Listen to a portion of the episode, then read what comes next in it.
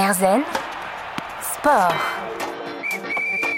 Elle vient tout juste de battre deux records du monde et un record national au championnat de France de nage en eau hivernale, où elle a nagé dans une eau à moins de 5 degrés. Ludivine Blanc est mon invitée aujourd'hui dans Erzen Sport. Elle partage avec nous son parcours de sportive de haut niveau.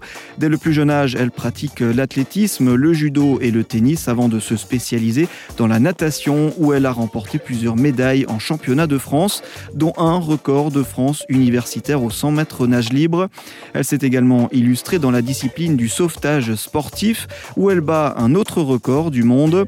Engagée aux côtés de la Fédération française de cardiologie, préparatrice physique et mentale, à 27 ans, elle se présente comme une releveuse de défis. Rien ne lui fait peur. Un riche parcours au programme d'Erzen Sport avec Ludivine Blanc. Sport. Je l'ai dit, elle est préparatrice mentale et physique. Elle pratique euh, la natation euh, à haut niveau. Elle vient d'ailleurs de battre deux records du monde et un record national au championnat de France de nage en eau hivernale. Euh, bonjour Ludivine Blanc. Bonjour. alors on va un peu revenir aux, origines. J'aime bien dans, l'émission un peu revenir en arrière, savoir comment les, personnes, les athlètes ont, ont débuté la pratique sportive. Et alors pour vous, le sport, comment ça a commencé et quand? Euh, ça a commencé très très tôt. Déjà, j'ai la chance d'avoir des parents qui sont sportifs et qui m'ont partagé du coup leur passion pour le sport. Du coup, bah, ils m'ont un peu fait découvrir quasiment tous les sports possibles imaginables. Donc j'ai fait du judo, j'ai fait de l'athlétisme, j'ai fait de la natation, j'ai fait du tennis, euh, j'ai fait de la musique, même si certaines personnes considèrent que c'est pas du sport, mais bon quand même. Et en fait, petit à petit, en grandissant avec l'école, ça a été un petit peu compliqué parce qu'il fallait faire les devoirs et compagnie. Donc on a dû, avec ma sœur, parce que j'ai une grande sœur, on a dû éliminer les sports euh, pour avoir plus de temps pour pouvoir faire nos devoirs. Et, euh, et au final, j'ai gardé la natation parce que c'était quand même hyper intéressant, cette passion et ce rapport avec l'eau que mes parents avaient et qu'ils ont réussi à me transmettre. Cette spécialisation dans, la natation, on va en parler. Et pour vous, ça paraissait naturel, ça, de, de, suivre les pas des autres membres de la famille? Bah, En fait, les, les week-ends, par exemple, on, ne passait pas nos week-ends devant la télé à regarder à regarder je sais pas quelle émission. Soit on lisait, soit on était dehors à aller jouer au foot. Euh, mon père nous, nous apprenait ou nous faisait découvrir beaucoup d'activités. J'ai aussi mon oncle qui m'a amené, euh, parce qu'il il habite à Marseille, donc j'allais dans les calanques, euh, j'allais jouer avec les poissons, j'allais marcher dans la montagne avec ma grand-mère. Enfin, je faisais toujours 15 000 activités. Donc, ouais, le sport a toujours été partout là où je me déplaçais. Et alors, qu'est-ce qui vous a fait continuer cette pratique du sport? À un moment, vous auriez pu vous dire, bon, c'est peut-être pas pour moi, contrairement à ma famille. C'est Qu'est-ce qui vous avait fait continuer? Bah, euh, c'est, tout ce que le sport m'a apporté, le partage par exemple. Donc, euh, euh, j'ai parlé de mes grands-parents, je disais qu'ils n'étaient pas très sportifs, mais c'est quand même mon grand-père qui m'a appris à faire du vélo. Donc c'est quand même extrêmement important pour moi. ma sœur, avec ma sœur, je la voyais à chaque fois en compétition en natation. Elle était toujours sur les podiums au championnat, donc c'était quand même un, super exemple. ma famille m'encourageait, était toujours là. Et puis c'est surtout la sensation de découverte, de nouvelles sensations qui, qui m'intéressait énormément et c'est ça qui m'a fait découvrir et continuer en tout cas le sport euh, euh, bah, presque tous les jours, même tous les jours. Cette passion, donc vous êtes passé par euh, différents sports, cette découverte de, de, plein de pratiques différentes. Vous vous êtes donc au fur et à mesure tourné, spécialisé dans, dans la natation. Pourquoi Pourquoi la, natation en particulier et pas l'athlétisme, le judo, le foot La natation, il y a un avantage un peu principal, c'est que quand on n'a pas envie d'entendre les autres personnes, on met la tête dans l'eau et on n'entend plus rien. Donc au début, quand j'étais jeune, c'était quand même le l'argument principal. Comme ça, quand je me faisais gronder, j'avais juste à mettre la tête sous l'eau et puis il pouvait s'énerver tout seul, l'entraîneur, j'entendais plus rien. Mais euh, non, il y a vraiment ce rapport avec l'eau où, en fait tout est naturel, tout est fluide, tout est facile. Euh, on peut bouger dans tous les sens sans, sans dépenser énormément d'énergie et je trouve ça extrêmement intéressant. Et, et pour moi, bouger dans l'eau, c'est beaucoup plus facile que bouger sur Terre. Donc, euh, bien évidemment, j'allais garder ce sport hmm. en grandissant. Quoi.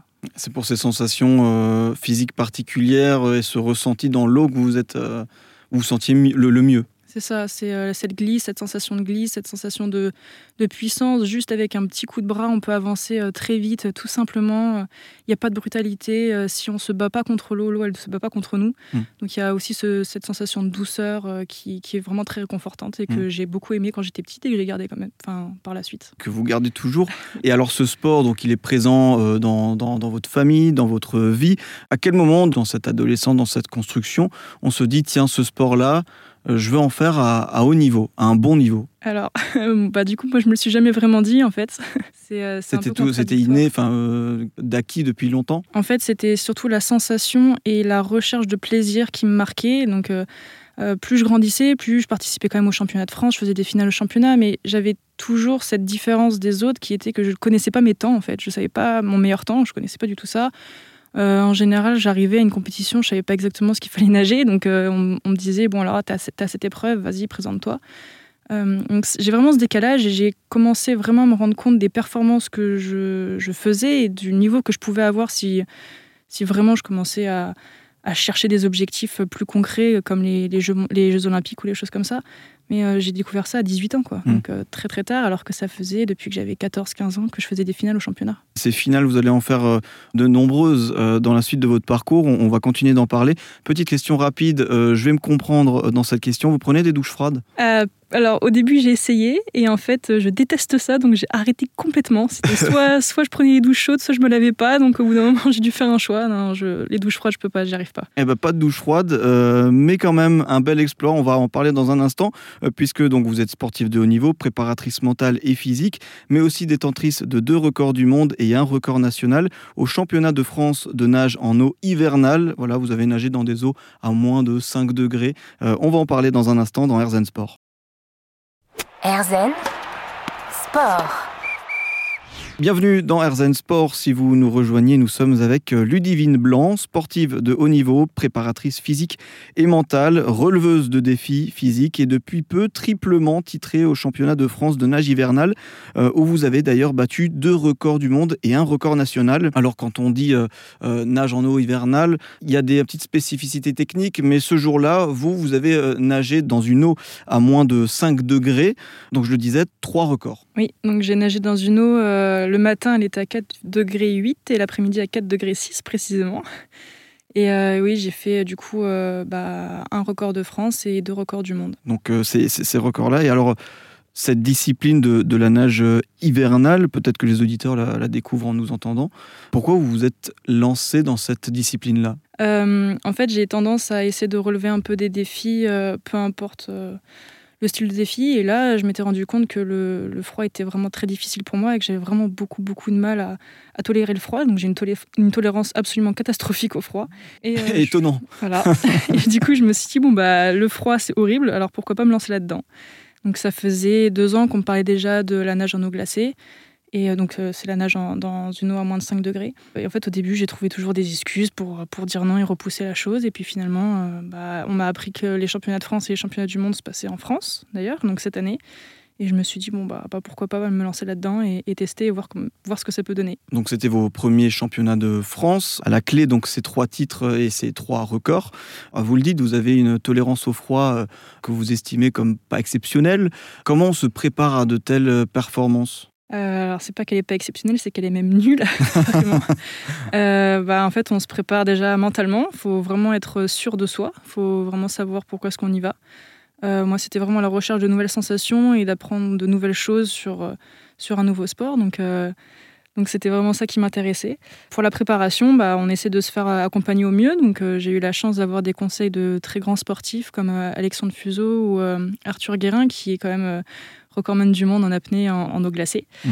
Donc euh, j'ai vraiment eu des, conseils de, folie. Il y a aussi Jacques Tuzé qui m'a aidé. C'est un nageur de l'extrême. Il, a traversé la Manche. il a fait des trucs de fou. Euh, après, je me fais accompagner aussi bah, par l'Institut euh, Montsouris qui m'aide à monter un protocole. Donc il y a un cardiologue, François Raoult, qui m'accompagne. J'ai des protocoles très précis de tolérance au froid. J'ai une salle de cryo qui a été hyper sympa et qui m'a accepté. il s'appelle Cryomed à Montpellier qui m'aide et qui me laisse venir faire des séances de cryo pour apprendre à, à, découvrir cette sensation de froid. Puis mm. après, je me baigne dans des bains euh, maximum. Donc j'essaie de trouver des lacs froids. Alors dans le sud, c'est un peu compliqué. mais on arrive à trouver des, des, lacs à 10 degrés. Donc avec, euh, avec des nageurs, on y va. Et, euh, et sinon, bah, je fais des bains froids en cabinet de kiné qui sont à 9 degrés dès que je peux. C'est une préparation physique et mentale. Oui. Il y a du physique et du mental. Ah, il y a beaucoup, beaucoup, beaucoup de mental mm. en fait. C'est même une énorme partie de ce truc, c'est euh, en fait la partie la plus dure pour entrer dans le froid, c'est euh, y aller, c'est descendre dans le froid. Une fois qu'on y est, c'est bon quoi.